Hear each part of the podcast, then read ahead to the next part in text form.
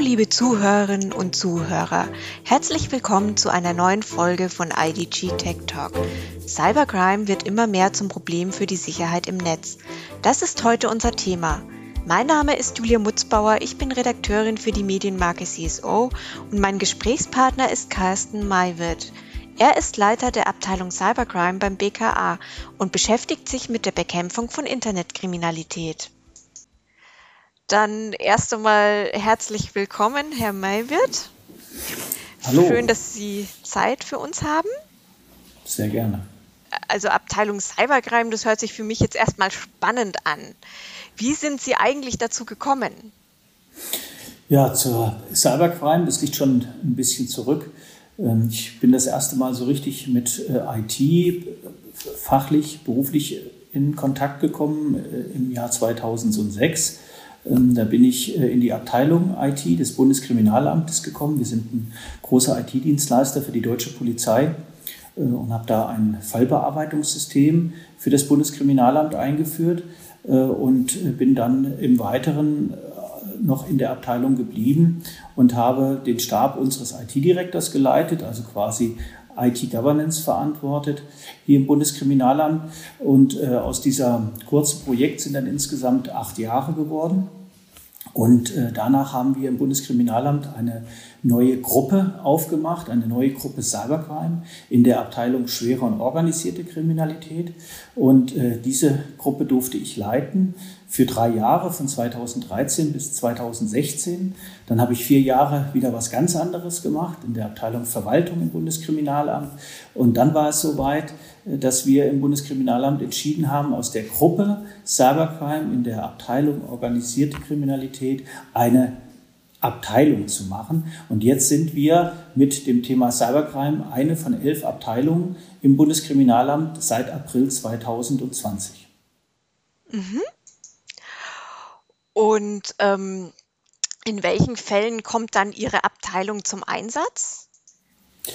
Ja, Sie wissen ja, in Deutschland äh, haben wir den Föderalismus und äh, das heißt, die Länder sind grundsätzlich für Polizeiangelegenheiten zuständig.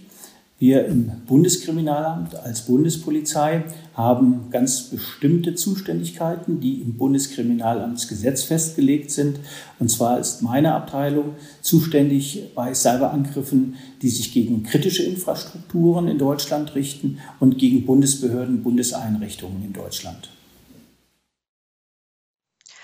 Ähm, das BKA hat ja auch ähm, vor kurzem bekannt gegeben, dass die erfassten Cyber Straftaten allein in Deutschland ähm, seit 2015 sich mehr als verdoppelt haben. Das ist ja äh, schon wirklich enorm. Was ist Ihrer Meinung nach äh, die aktuell größte Cyberbedrohung für Unternehmen in Deutschland? Das ist richtig, die Cyberstraftaten haben sich seit 2015 bis 2020 verdoppelt.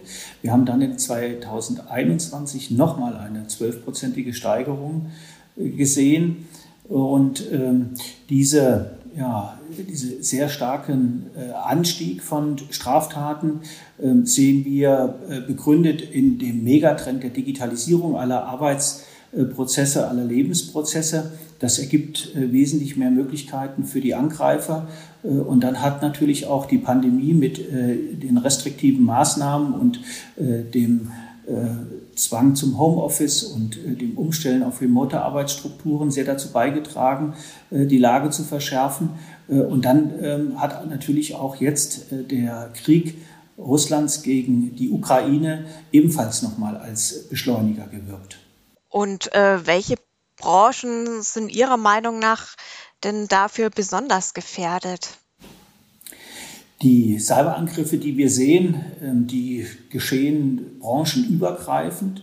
Ähm, die Täter, die hier vorgehen, ähm, die äh, malwarebasierte Angriffe durchführen, äh, die zielen auf die meistens Wirtschaftsunternehmen ab, wo sie das meiste an äh, illegalen Gewinnen erzielen können. Äh, wir nennen das Ganze Big Game Hunting. Ähm, das heißt, ähm, es wird eine Vielzahl äh, von Zielen angegriffen Und ähm, die Täter, Täter äh, suchen sich die Ziele aus, die für sie am lohnendsten erscheinen und wo sie die meisten Gewinne erzielen können. Die größte Bedrohung, die wir im Augenblick sehen, äh, geht von äh, Ransomware-Gruppierungen aus, also solche kriminellen Akteure, äh, die Unternehmensnetze, Systeme und Daten verschlüsseln und somit das Unternehmen in eine existenzielle Krise stürzen, das nicht mehr auf seine Daten zugreifen kann, die Geschäftsprozesse blockiert sind und somit ja, einer großen Bedrohung ausgesetzt sind. Und wie ist das denn? Also nehmen wir mal an, ein Unternehmen äh, meldet sich beim BKA wegen einem Ransomware-Angriff. Ähm, wie gehen Sie dann vor? Wie kann das BKA das betroffene Unternehmen unterstützen? Wir sind zunächst mal darauf angewiesen, dass äh, die Unternehmen tatsächlich auch Anzeige erstatten. Wir werben da sehr stark für, äh, weil wir den Unternehmen in dieser existenziellen Situation äh, sehr gute Beratung zukommen lassen können. Wir haben große Erfahrungen, was ähm, unser Wissen über kriminelle Akteure und deren Vorgehen anbelangt. Wir haben spezielle Verhandlungsgruppen, äh, die auch in der Lage sind, in Ransomware-Fällen äh, die Verhandlungen zu übernehmen. Was wir von den Unternehmen brauchen, ist eine sehr schnelle Reaktion, sehr schnelle Anzeige erstatten, äh, ist meine Botschaft an die Unternehmen, damit wir die flüchtigen Spuren schnell verfolgen können und Täterhinweise erlangen können. Hierzu brauchen wir in der Regel natürlich die Logdaten äh, und wir interessieren uns natürlich auch sehr für den Schadcode, der auf äh, den Rechnern ist, um Spuren zurückverfolgen zu können. Und wie laufen dann solche Ermittlungen ab? Ähm, wie kann man sich das vorstellen? Ja, so äh, die richtigen Geheimnisse darf ich Ihnen natürlich jetzt hier nicht verraten, weil äh, natürlich auch äh, Menschen zuhören könnten, die auf der anderen Seite stehen. Ähm, aber es ist natürlich so, äh, dass wir äh, anhand ähm, der Logdaten und auch äh, wenn wir uns die Schadsoftware angucken, dass es uns natürlich interessiert, wohin meldet sich die Schadsoftware, ähm, welche IPs gibt es da, dann verfolgen wir diese IPs, wir versuchen illegale Infrastruktur, kriminelle Infrastruktur aufzuklären und somit Täterhinweise zu erlangen. Welcher Fall ist Ihnen dabei besonders im Gedächtnis geblieben? Ja, wir haben in den vergangenen zwei Jahren äh, einige erfolgreiche Aufschläge äh, mit den Polizeidienststellen in den Ländern und auch im Bund machen können. Einer, der mir ganz besonders im Gedächtnis geblieben ist, ist natürlich äh, die Ermittlungen gegen die Gruppierung, die die Schadsoftware Emotet vertrieben hat. Ähm, da haben wir im Januar 2021 eine sehr erfolgreiche Operation durchgeführt. Wir haben die gesamte kriminelle Infrastruktur dieser Gruppierung zerstören können.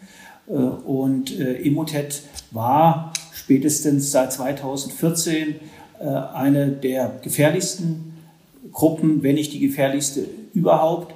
Ähm, die mit ihrem Schadcode ähm, ja, sehr großen Schaden angerichtet hat, auch in Deutschland. Deswegen haben wir 2018 die Ermittlungen initiiert und haben dann innerhalb von zweieinhalb Jahren äh, in einer internationalen Allianz zusammen mit den Niederländern, mit den Amerikanern, den Briten, den Franzosen, den Litauern es geschafft, die Infrastruktur der Täter äh, aufzuklären. Und ja, dann haben wir in dieser internationalen Allianz einen Plan geschmiedet, äh, wie wir diese mehrere hundert Server, die die Täter betrieben haben, weltweit verteilt, äh, wie wir ihnen die wegnehmen können und wie wir ihnen auch äh, die infizierten Rechner wegnehmen können, äh, mit denen sie ihre Geschäfte gemacht haben. Also sozusagen eine große Zusammenarbeit, eine internationale Zusammenarbeit. Kommt das denn öfters vor, ähm, dass Sie mit, mit anderen Stellen zusammenarbeiten in solchen Fällen? Ja, es ist in der Tat so. Es gibt eigentlich kein Ermittlungsverfahren, äh, das nicht internationale Bezüge hat. Äh, wir arbeiten in jedem äh, Ermittlungsverfahren, das wir führen, mit unseren internationalen Partnern zusammen.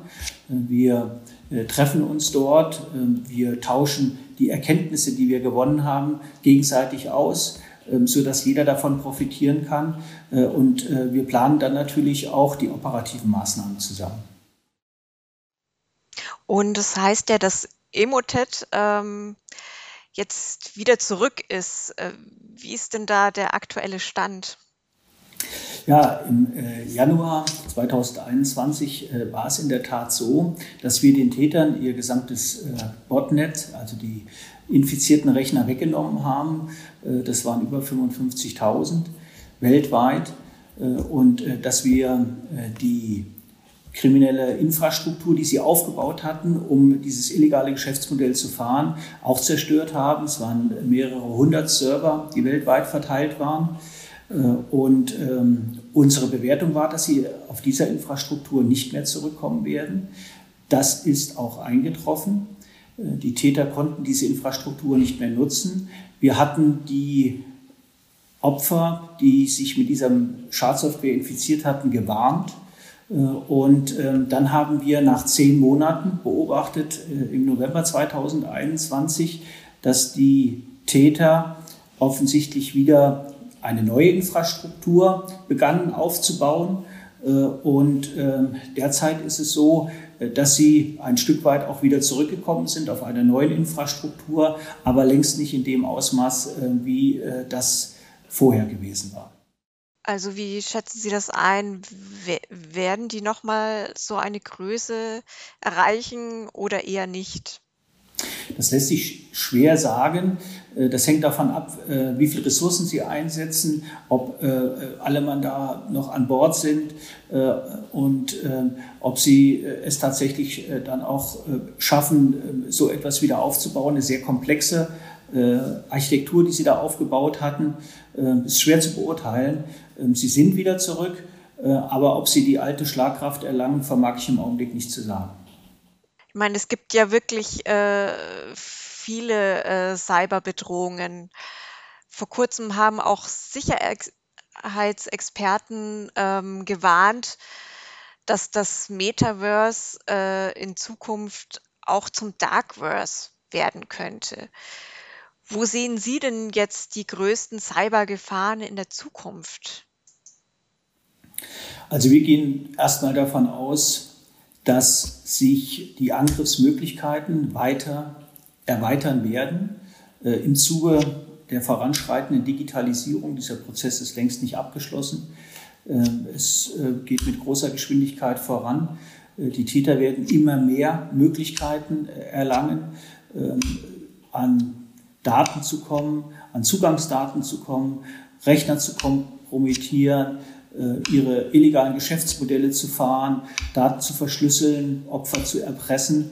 Äh, das unter immer neuen Narrativen, die ihnen diese Gesellschaft und die gesellschaftliche Entwicklung bietet, so wie wir das auch in der Pandemie gesehen haben, äh, als die Täter sehr, sehr schnell, nachdem die Arbeitsprozesse auf remote Strukturen verlagert werden mussten, Fake-Seiten geschaffen haben, äh, dass wir ihre Phishing-Aktivitäten genutzt haben, äh, die elektronische Abwicklung der Soforthilfe äh, kompromittiert haben.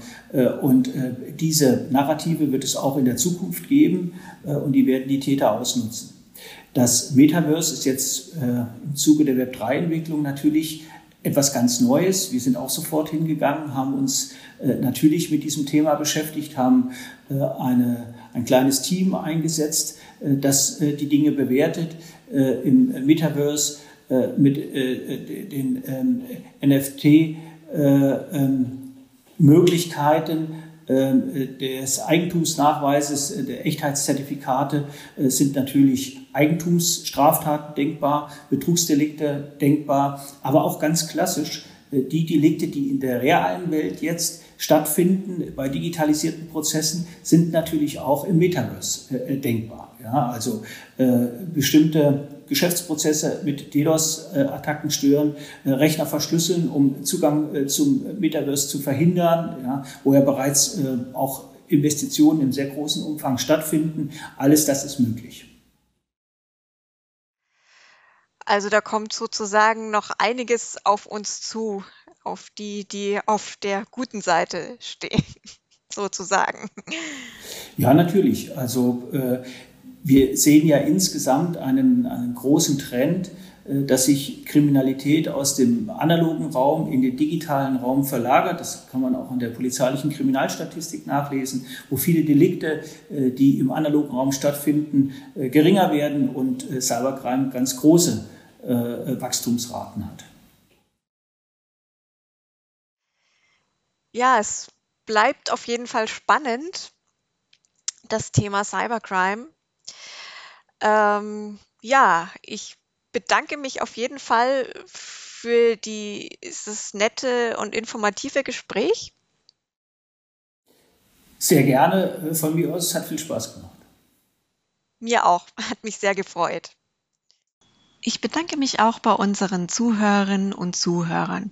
Ich hoffe, unser Tech Talk hat Ihnen gut gefallen. Wenn Sie uns Feedback dazu geben möchten, schicken Sie dazu einfach eine E-Mail an podcast.idg.de. Und wenn Sie weiterhin interessante Gespräche rund um das Thema IT hören möchten, abonnieren Sie doch einfach unseren Podcast. Vielen Dank und bis zum nächsten Mal. Tschüss.